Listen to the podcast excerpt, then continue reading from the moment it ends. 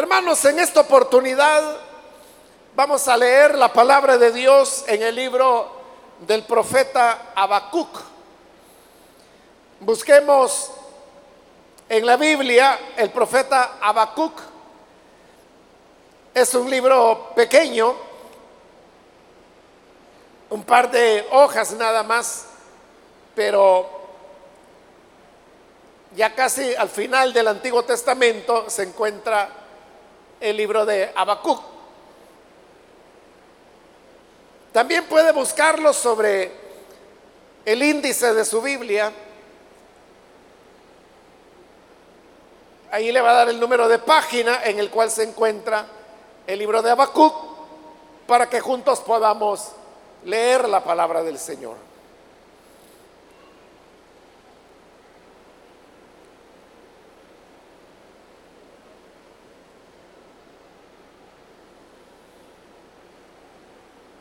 Muy bien. Si lo tiene listo, dice la palabra de Dios en el libro del profeta Habacuc, capítulo número 2, versículo 1 en adelante. Sobre mi guarda estaré y sobre la fortaleza afirmaré el pie y velaré para ver lo que se me dirá ¿Y qué he de responder tocante a mi queja? Y Jehová me respondió y dijo, escribe la visión y declárala en tablas para que corra el que leyere en ella.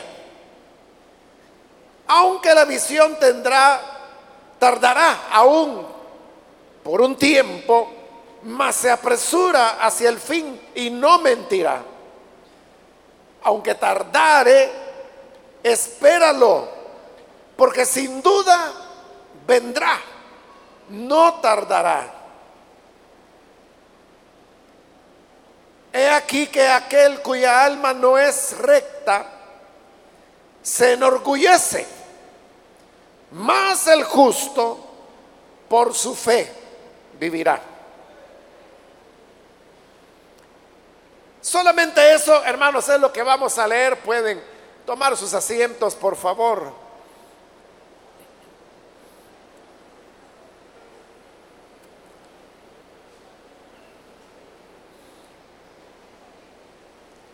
Hermanos, este libro de Habacuc que acabamos de leer, como le dije hace un momento, es un libro corto. Podríamos decir que su contenido es sencillo porque de lo que trata es de una preocupación que Habacuc tenía al observar lo que ocurría en la vida. La conclusión a la cual Habacuc había llegado es una observación que muchos de nosotros hemos hecho y no una vez varias veces. Y es lo siguiente, que al observar la vida, al poner atención a lo que ocurre a nuestro alrededor, uno se da cuenta que se producen muchas situaciones injustas. Injusticia que se manifiesta de diversas maneras.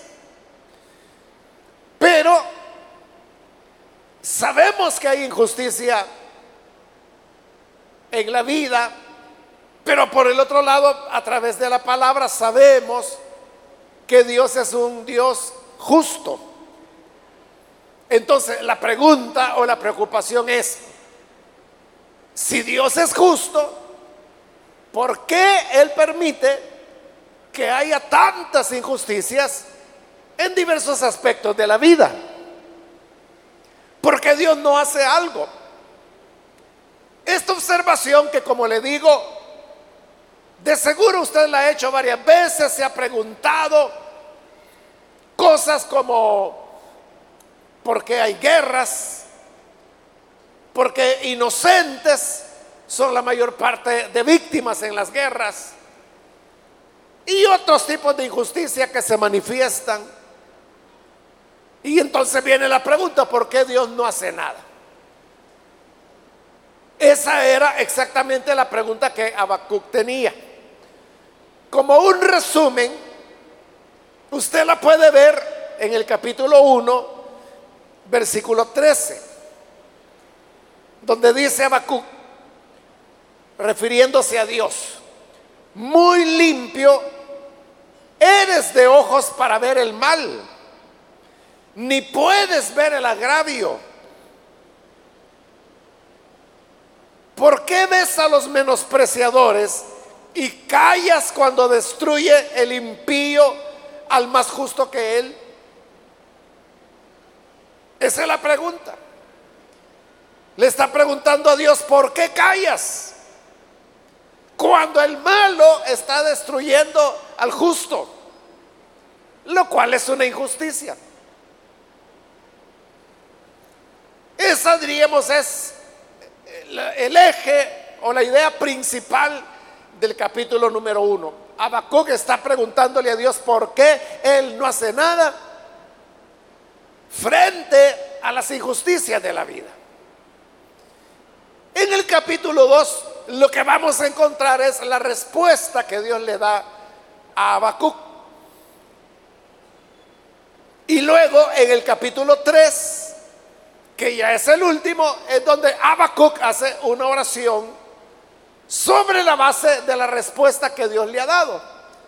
Por eso le digo, el libro de Habacuc es sencillo desde el punto de vista, capítulo 1, Habacuc pregunta, capítulo 2, Dios responde, capítulo 3, Habacuc ora sobre la base de la respuesta que Dios le ha dado. Y eso es todo. Pero entonces, estamos en este momento en que Habacuc ha hecho la pregunta de por qué Dios no hace nada frente a la injusticia. En el capítulo 2, donde hoy hemos leído, primero Habacuc está hablando de su disposición de escuchar lo que Dios ha de responderle. Por eso es que en el versículo 1 dice, sobre mi guarda estaré y sobre la fortaleza afirmaré el pie y velaré para ver lo que se me dirá y qué he de responder tocante a mi queja. Cuando él habla de velar, se refiere a estar alerta, a estar pendiente a estar despierto. Y entonces dice que velaré para ver lo que se me dirá, lo que Dios va a responder tocante a la queja que yo he presentado. Entonces es como que si Habacuc dijera, bueno, esta señora es mi pregunta, ¿por qué callas frente a la injusticia? Y aquí estoy, nosotros diríamos algo así como, soy todo oídos dime, respóndeme que aquí estoy atento a ver qué me vas a responder. Entonces es cuando viene ya la respuesta del Señor en el versículo 2. Y lo que Dios le dice a Habacuc es, escribe la visión. Es decir, lo que te voy a decir, escríbelo, decláralo en tablas para que corra el que leyere en ella aunque la visión tardará aún por un tiempo, más se apresura a su fin y no mentirá. Aunque tardare, espéralo, porque sin duda vendrá, no tardará. Entonces, antes de darle la respuesta, el Señor lo que le está diciendo a Habacuc es, mira, lo que te voy a decir esta es la verdad. Esta es mi palabra. Y esta palabra que yo digo, en algunos momentos podría tardarse. Pero aunque se tarde, ya está en camino lo que va a conducir a la respuesta de lo que tú estás pidiendo. La respuesta del Señor es obviamente que al malo le va a ir mal, que al que hace injusticia le irá mal. El versículo 4, que es hasta donde llegamos con la lectura, es un resumen de la respuesta del Señor. Y lo que le dice es esto. Aquel cuya alma no es recta se enorgullece, mas el justo por su fe vivirá. Le está diciendo dos cosas, mira, aquel que es orgulloso, aquel que es soberbio, es decir, el que hace el mal, es porque él no es recto delante de mí. Él no es honesto. El que es orgulloso es la persona que tiene un alto concepto de sí mismo. Y que porque tiene un alto concepto de sí mismo, desprecia a los demás habla despectivamente de ellos. Y por eso es que hace injusticia, porque si a todos los demás ve de menos, entonces los considera como personas o que no tienen derechos o que con ellos se puede hacer lo que yo quiera para yo salir bien. Entonces el Señor está diciendo, ese es el orgulloso. El que desprecia a los demás y por lo tanto los maltrata. En cambio le dice, el que es bueno, el que es justo, él vive por la fe. No es una persona que tenga confianza en sí mismo. Es la persona que tiene la confianza en Dios. Por eso es que tiene fe. Porque toda su fuerza, la base para poder descansar y estar seguro es porque está confiando en el Señor, en Él ha puesto su esperanza. Y más adelante, en este capítulo 2, el Señor va a decir lo que le va a ocurrir al malo. Lo hace por medio de pronunciar seis ayes, que son ayes en contra de los que precisamente hacen injusticia. Por ejemplo, en el versículo 6, ahí encontramos el primer ay. Cuando dice, ay del que multiplicó lo que no era suyo. En el versículo 9 está el segundo ay, ay del que codicia injusta ganancia para su casa. En el versículo 2 está el tercer ay, ay del que edifica la ciudad con sangre. Y así sucesivamente, como le digo, hay seis ayes. Los hay en toda la Biblia, tanto Antiguo como Nuevo Testamento. Usted sabrá que es una expresión de dolor. Cuando algo le lastima a uno, cuando algo le quema o algo le arde o le hiere, nosotros, ay, respondemos. Es un impulso natural de decir, ay.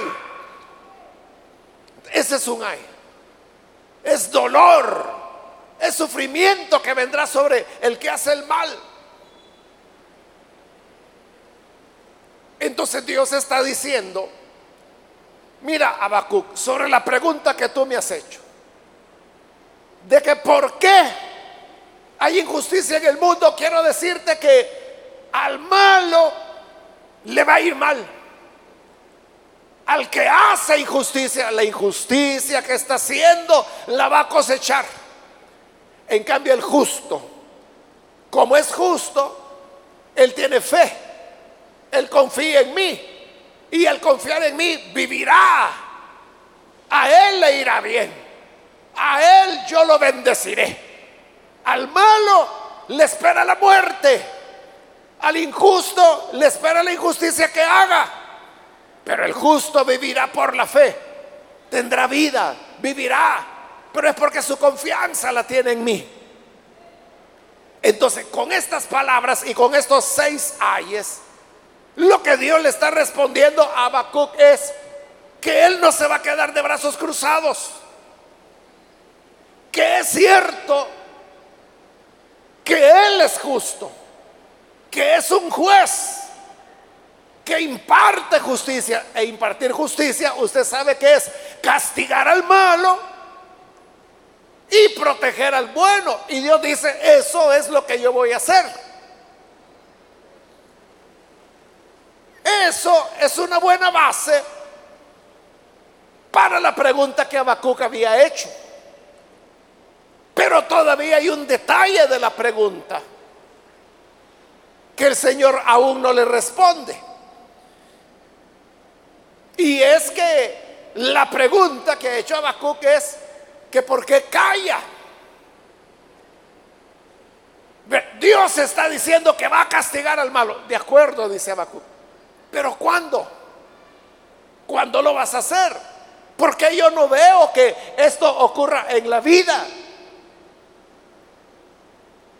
Incluso hay otros libros de la Biblia, como por ejemplo el libro de Eclesiastés, donde ahí claramente dice hay bueno cuya vida es como que si fuera malo. Y hay malo, dice, cuya vida es como que si fueran buenos. Hay malos que aparentemente todo le sale bien. Aparentemente la Biblia dice, están gordos, sus hijos crecen, están saludables, están fortalecidos, mueren, no pagan ninguna de las maldades que hicieron y son sepultados hasta con honores y eran malos. Y en cambio hay justos, hay gente buena, que los demás lo tienen como malo. Y que no solo los tienen como malo, en su vida solo les vienen calamidades. Y cuando mueren, mueren olvidados, muchas veces sepultados como desconocidos, sin familia, en fosas comunes.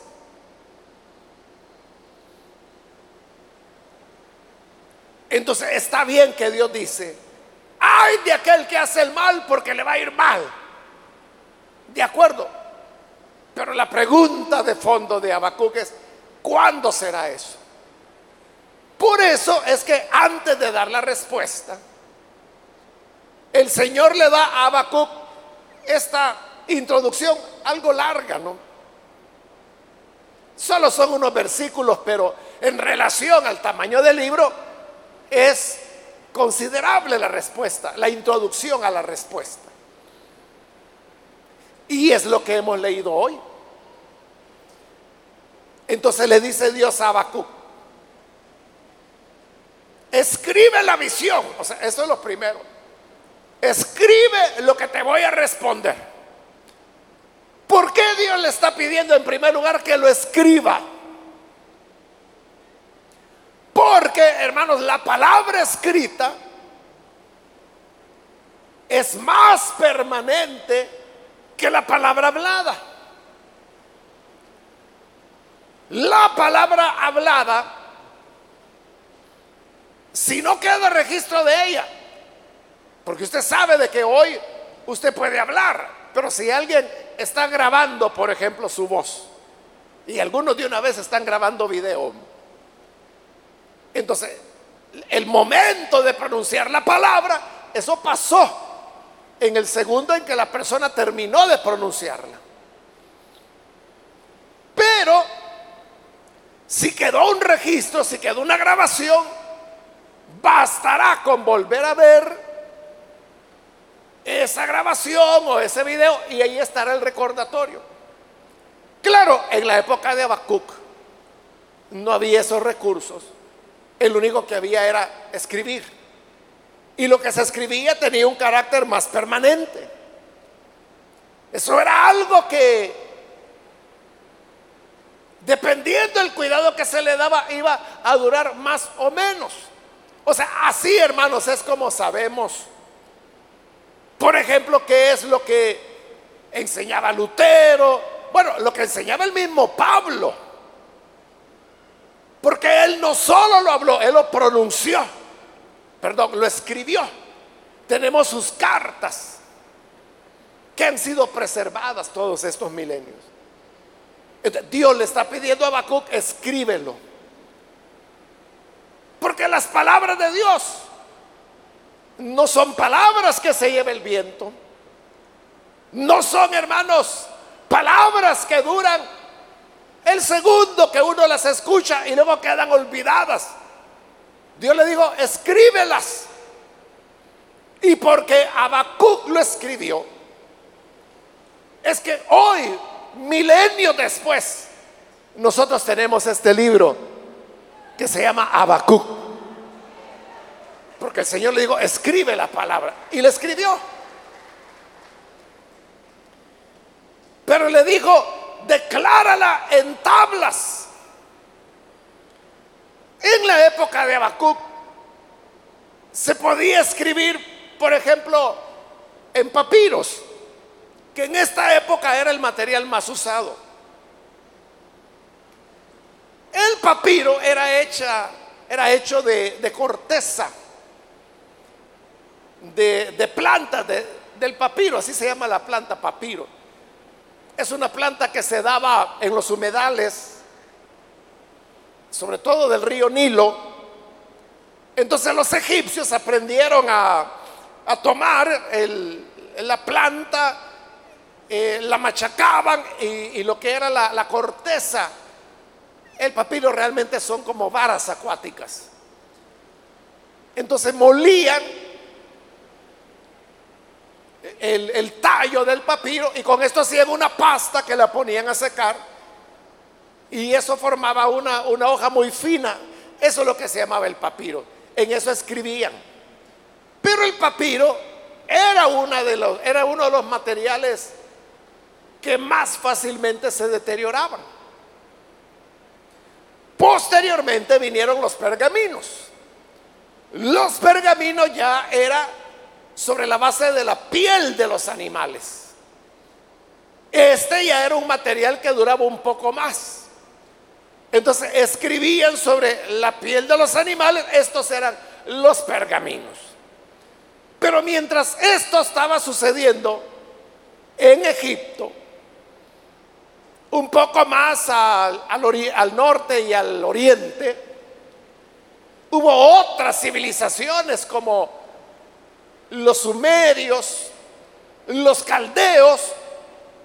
Estos pueblos también comenzaron a escribir y se cree que mucho antes que los egipcios. Pero ellos no utilizaban el papiro y tampoco el pergamino porque el papiro pues no se cultivaba en estas regiones de Mesopotamia. Ellos comenzaron a escribir sobre tablas. Las tablas podían ser de barro. Normalmente así eran porque usted sabe el barro cuando está fresco es fácil de modelar y por lo tanto fácil de escribir. Pero al endurecerse ya lo escrito quedaba de manera permanente. Entonces lo que Dios le está diciendo a Habacuc es que lo que le va a responder que lo escriba. Pero le dice, decláralo en tablas, porque la tabla era mucho más permanente que el papiro y aún que el pergamino. Porque el material era, era más sólido. Eran, hermanos, en algunos casos, como le he dicho, tablillas de barro pero a veces también podían ser metálicas y a veces podían ser incluso planchas de piedra. Las planchas de piedra, a las cuales se le llama petrograbados, porque son escritura en piedra, petro de piedra y grabado de, de grafos que viene de escribir, el escribir en piedra. Eso, hermano, hasta hoy todavía tenemos los petrograbados. Todavía. Porque perduran mucho. También hay tablillas en metal, normalmente en bronce, porque el bronce, usted sabe, es un metal más moldeable. Hay hasta el día de hoy documentos que se escribieron en esa época y que todavía persisten. E incluso hay tablillas de barro. El barro, usted sabe que es más frágil, si se cae se rompe. Si algo golpea el barro, lo golpea y se rompe. Pero también se ha logrado, bueno, sobrevivieron muchas tablillas de barro que hasta el día de hoy se pueden leer.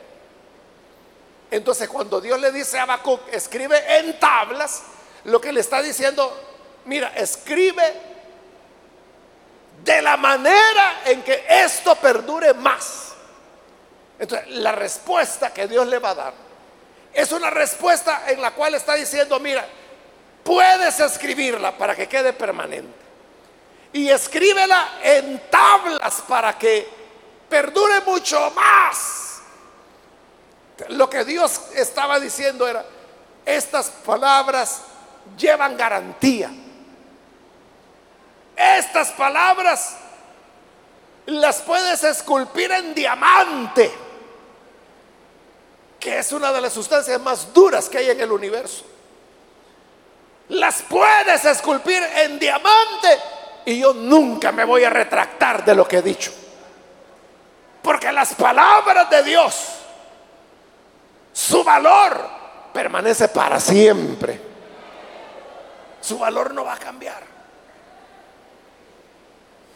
Pero luego le dice, después de que sean tablas, para que el que lea estas tablas, le dice, que corra. ¿A qué se refiere Dios con eso de que el que lee que corra? se refiere a la manera que había en la época de enviar las noticias. Y era que los que llevaban el mensaje eran corredores expertos. Ellos, hermanos, eran corredores, eran atletas que corrían a gran velocidad. Entonces cuando había un mensaje que llevar, un rey, por ejemplo, escribí un edicto, ya sea que el edicto fuera en pergamino, fuera en papiro, fuera en tablas, en este caso Dios está diciendo que fueran tablas. agarraba el documento, el corredor, y este salía corriendo a toda velocidad, como iban a toda velocidad, era solo cierta distancia que podían correr, tal vez uno o dos kilómetros, pero a esa distancia ya estaba listo otro corredor que tomaba el documento y salía corriendo también. Este también lo iba a recibir o un tercer corredor. Era, hermanos, como lo que hoy en atletismo se llama eh, la carrera en donde un corredor le pasa al otro lo que se llama la estafeta. La estafeta es una pequeña vara o bastoncito diríamos, que en la carrera de relevos, así se llama, la carrera de relevos, el primero la toma y este sale corriendo y se le entrega al segundo, ese sale corriendo, se le entrega a un tercero, a un cuarto, hasta que logran completar la vuelta completa. Eso es lo que hacían en la época. ¿Quiénes eran los que corrían? Los mensajeros. Y ellos llevaban esta palabra. ¿Cuál palabra? La que Dios le va a responder a Bakú. Pero ¿cuál era la intención de correr? Que la comunicación llegara de la manera más rápida posible. Es decir, hermanos, de que se podía dar un edicto y entregárselo al primer corredor. ¿Cuánto podía tardar este corredor en correr, digamos, un kilómetro? Tal vez, no sé, tres, cuatro minutos, algo así. Y luego estaba ya otro. Es decir, que en 40 kilómetros ya el mensaje ya iba a 10 kilómetros de distancia. En 40 minutos. En una hora ya estaba a 60 kilómetros de distancia. No, perdón. Como a 6 kilómetros de distancia. Pero en 10 horas ya iba a estar a 60 kilómetros. Y así. Es decir, era lo más rápido que se podía en la época. Pero ¿qué es lo que Dios está queriéndole decir a Habacuc con eso? Lo que está queriéndole decir es esta palabra, la respuesta que te voy a dar, que quede por escrito y que quede escrito en piedra y que la lleven los mensajeros y que la lleven a todo el mundo, que la lleven a todas las naciones, porque mi palabra no va a estar escondida, lo que yo te voy a decir, deben saberlo todas las naciones, todos los pueblos. ¿Y qué es lo que Dios quiere que todo el mundo sepa? Esto que dice el versículo 3. Aunque la visión tardará por un tiempo, se apresura su fin y no mentirá. Dios está diciendo, porque recuerde la pregunta de Habacuc. Señor, ¿por qué tardas en parar la injusticia? ¿Por qué el malo sigue siendo maldades? Y tú si eres un Dios bueno, ¿por qué no lo detienes? Y Dios dice, no, sí lo voy a hacer. Y por eso declara los seis ayes. La justicia alcanzará al malo. Podrá, como Dios está diciendo ahora, podrá tardar. Pero que lo va a alcanzar, lo va a alcanzar el malo, el injusto, el soberbio, el que desprecia a los demás, él podrá estar contento y tener victoria y tener buena reputación. Que hermano, por años, por grandes etapas de la vida, la gente lo puede ver como un benefactor, como alguien que es una gran persona. Y el justo, el que está sufriendo, sabe y dice, pero este hombre es malo. ¿Y por qué el Señor no hace nada? Y el Señor responde, ¿quién dice que no hago nada? A este pobre le va a ir mal. Y allí es donde pronuncia los seis ayes en contra de ellos. Pero eso sí, dice el Señor. Esto tiene su tiempo. Y Dios lo dice, la visión tardará. Tardará por un tiempo. Es que ese es el punto, hermanos. Que nosotros queremos que Dios intervenga en contra del malo, pero que intervenga ya. Que lo castigue, pero ya. Y en cambio Dios está diciendo, no, esto va a tardar. Tardará hasta que llegue su tiempo, pero que Llegará lo que yo he dicho, llegará. La visión no mentirá. Las palabras que yo digo no mentirá. Por eso, Habacuc, escríbelas. Y escríbelas en tablas. Y escríbelas para que corran los que van a llevar el mensaje. Para que todo el mundo lo sepa que aunque tarde, la palabra no fallará. No mentirá. Y le continúa diciendo, aunque tardare, espéralo, porque sin duda vendrá, no tardará, sin duda vendrá, sin duda vendrá. Hermanos, nosotros podemos tener la total seguridad que la justicia del Señor vendrá, que la verdad finalmente triunfará. Que la verdad de las cosas se sabrá. Que la verdad triunfará sobre la mentira. Eso dice el Señor, vendrá. Podría tomar su tiempo. Podría tardar. Pero vendrá. No sé si notó que al inicio del versículo 3 el Señor dice, la visión tardará. Y al final termina diciendo, no tardará. Entonces, ¿cómo es eso de que Primero dice que tardará y después dice que no va a tardar en el mismo versículo. Es que todo es desde el punto de vista de las personas. Porque viéndola desde el punto de vista del que está sufriendo la injusticia, él siente que ya Dios se tardó mucho. Pero desde el punto de vista del que es un simple observador, que no tiene ninguna prisa en particular, él ve que no tardó, que Dios actuó.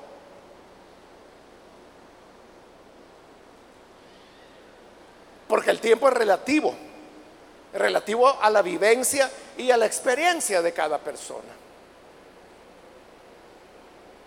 Para el que sufre, el tiempo es eterno. El tiempo nunca termina de pasar. Pero para el que, como le digo, es solo un observador, un observador externo, él no es directamente afectado. Para él el tiempo pasó rápido. Y uno dice, ah, ahora me doy cuenta que en esto Dios iba a actuar. Entonces, ¿qué es lo que Dios le está queriendo decir a Habacuc? Lo que le está queriendo decir, mira, no es que yo voy a dejar pasar la injusticia. No es de que yo me voy a quedar sin hacer nada. Pero lo que sí debes saber, Habacuc, que no va a ser en el momento en que tú lo esperas. No va a ser tan pronto como tú quieres, pero que va a venir, va a venir. Que no va a tardar, no va a tardar. Lo que se dijo se cumplirá. Y tan cierto es que se cumplirá que Habacuc escríbelo.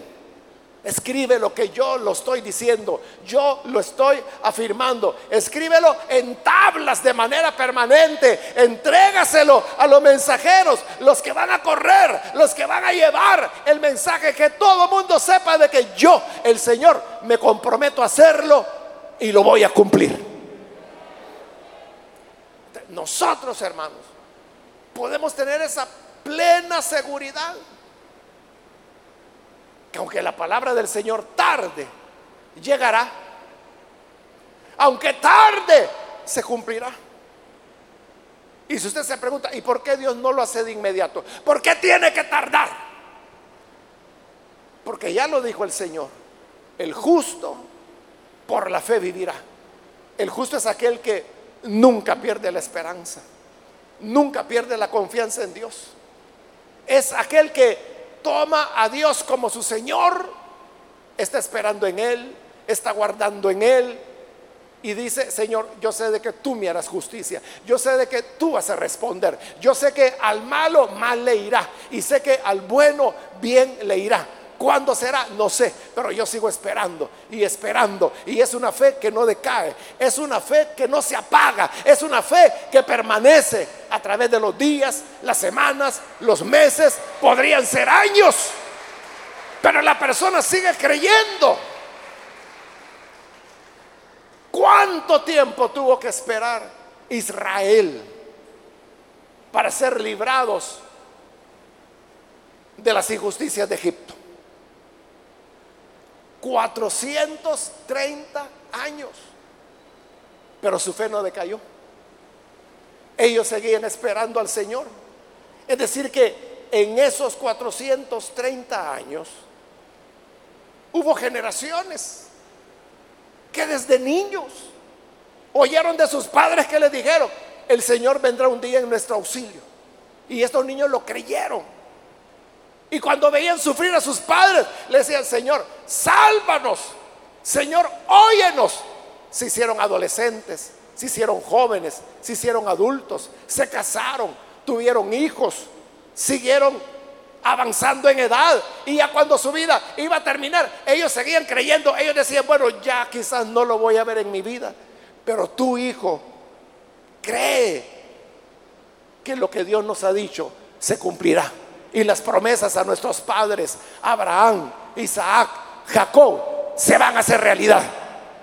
Y así, generación tras generación, generación tras generación, siglo tras siglo, hasta que transcurrieron los 430 años, hasta que llegó el momento en que en una zarza ardiente Dios se le revela a Moisés, ya de 80 años, y le dice, yo soy el que soy y he escuchado el clamor de mi pueblo.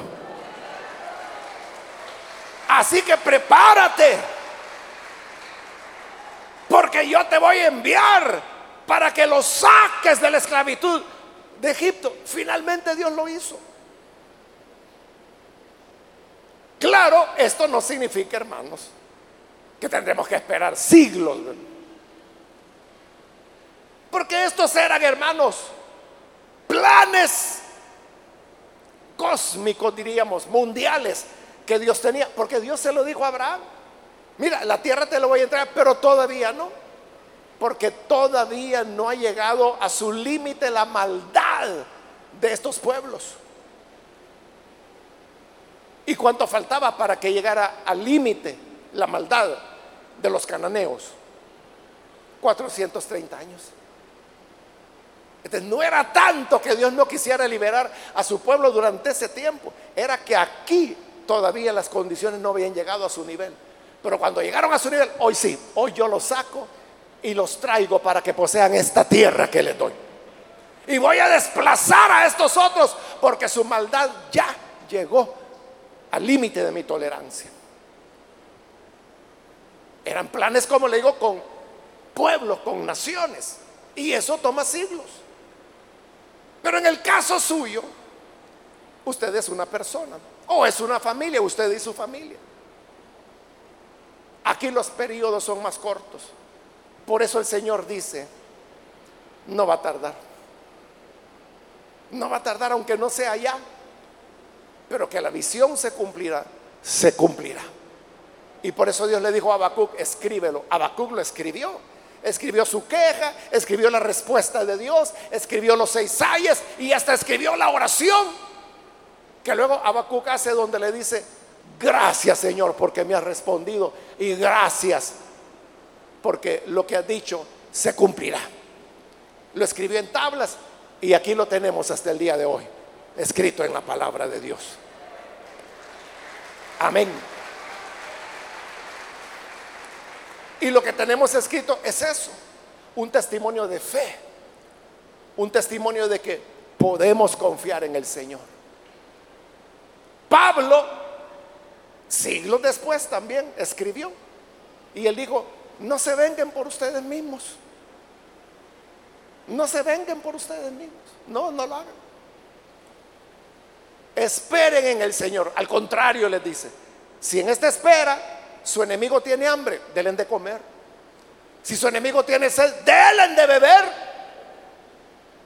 Pero eso sí, el Señor no fallará. Porque el Señor ha dicho, mía es la venganza, yo pagaré. Él lo hará.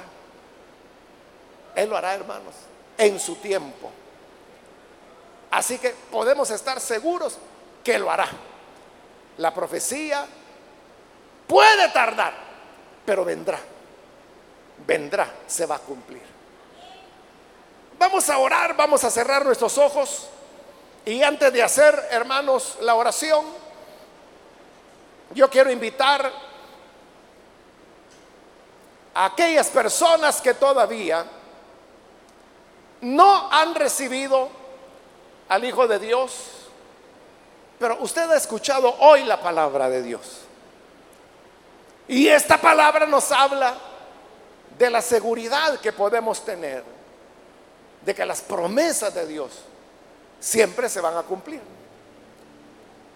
Por eso yo quiero invitar, si hay con nosotros algún amigo o alguna amiga que todavía no ha recibido a Jesús como su Salvador, yo quiero invitarle para que hoy usted pueda venir y recibirle a Él. ¿Hay alguna persona, algún amigo o amiga que necesita recibir a Jesús? Por favor, póngase en pie en el lugar donde se encuentra. Puede ponerse en pie en señal de que usted desea recibir al Señor Jesús como su Salvador. Y vamos a orar por usted. ¿Hay alguna persona? ¿Algún amigo que se ha hecho las mismas preguntas? Porque Esa es la verdad. Todos nos hemos hecho estas preguntas. Si Dios es bueno, ¿por qué yo tengo que vivir esta situación? ¿Por qué Dios no actúa? Y Dios nos dice, no, sí lo voy a hacer. Muy bien, aquí hay una persona, Dios la bendiga. Si hay alguien más que necesita venir al Señor, hoy puede hacerlo, póngase en pie. Vamos a orar. Venga con toda confianza, acérquese. Queremos orar por usted. Es esa la razón por la cual le pedimos ponerse en pie, porque queremos orar por usted. Hay alguien más que lo hace. Puede pasar con toda confianza. Muy bien, aquí hay otra persona. Dios la bendiga. Bienvenida también. Quiero ganar tiempo e invito a las personas, a hermanos, hermanos que se han alejado del Señor, pero hoy necesita reconciliarse. De igual manera puede ponerse en pie. Si se alejó del Señor, quizás decepcionado, decepcionada porque usted dijo, en balde yo creo, porque Dios nunca me respondió. No es que nunca va a responder, es lo que el Señor le dijo a Bakú. Tardará, pero vendrá. Muy bien, aquí hay otra persona. Dios lo bendiga, bienvenido. Alguien más que necesita venir. Puede ponerse en pie. Ya sea que es primera vez que lo hace o si es reconcilio, puede ponerse en pie. Y venga, vamos a orar. Muy bien, aquí hay otra persona. Dios la bendiga, bienvenida. ¿Alguien más que necesita pasar? Venga.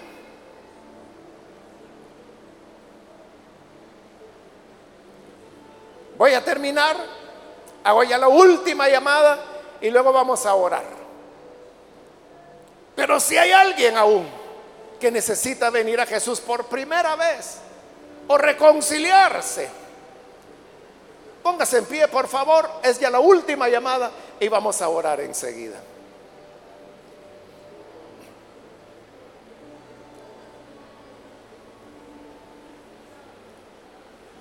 A usted que nos ve por televisión, quiero invitarle para que se una con estas personas que hoy están viniendo al Señor. Hágalo también usted, ore con nosotros. Señor, gracias te damos por las personas que están aquí al frente. Gracias porque a través de tu palabra, Señor, tú les atraes. Porque tú nos das esa convicción de que la visión, aunque tardare, vendrá. Gracias porque tú empeñaste tu palabra, que no teniendo necesidad, la diste por escrito, para que la podamos leer, para que la podamos repasar en el momento que queramos. Y por esa palabra sabemos que la verdad y la justicia triunfarán. Por eso, gracias por las personas que hoy se entregan a ti, que lo hacen en este lugar y aquellos que lo están haciendo a través de los medios de comunicación, donde quiera que se encuentran. Llega, Señor, a ellos, alcánzales, transfórmales, para que puedan conocerte, Señor. Te ruego que tu bendición sea sobre cada uno. Y bendice a toda tu iglesia, Señor. Bendice a tu pueblo y ayúdanos a todos para que podamos descansar en tu gracia. En el nombre de Jesús, nuestro Señor, te lo pedimos. Amén y amén.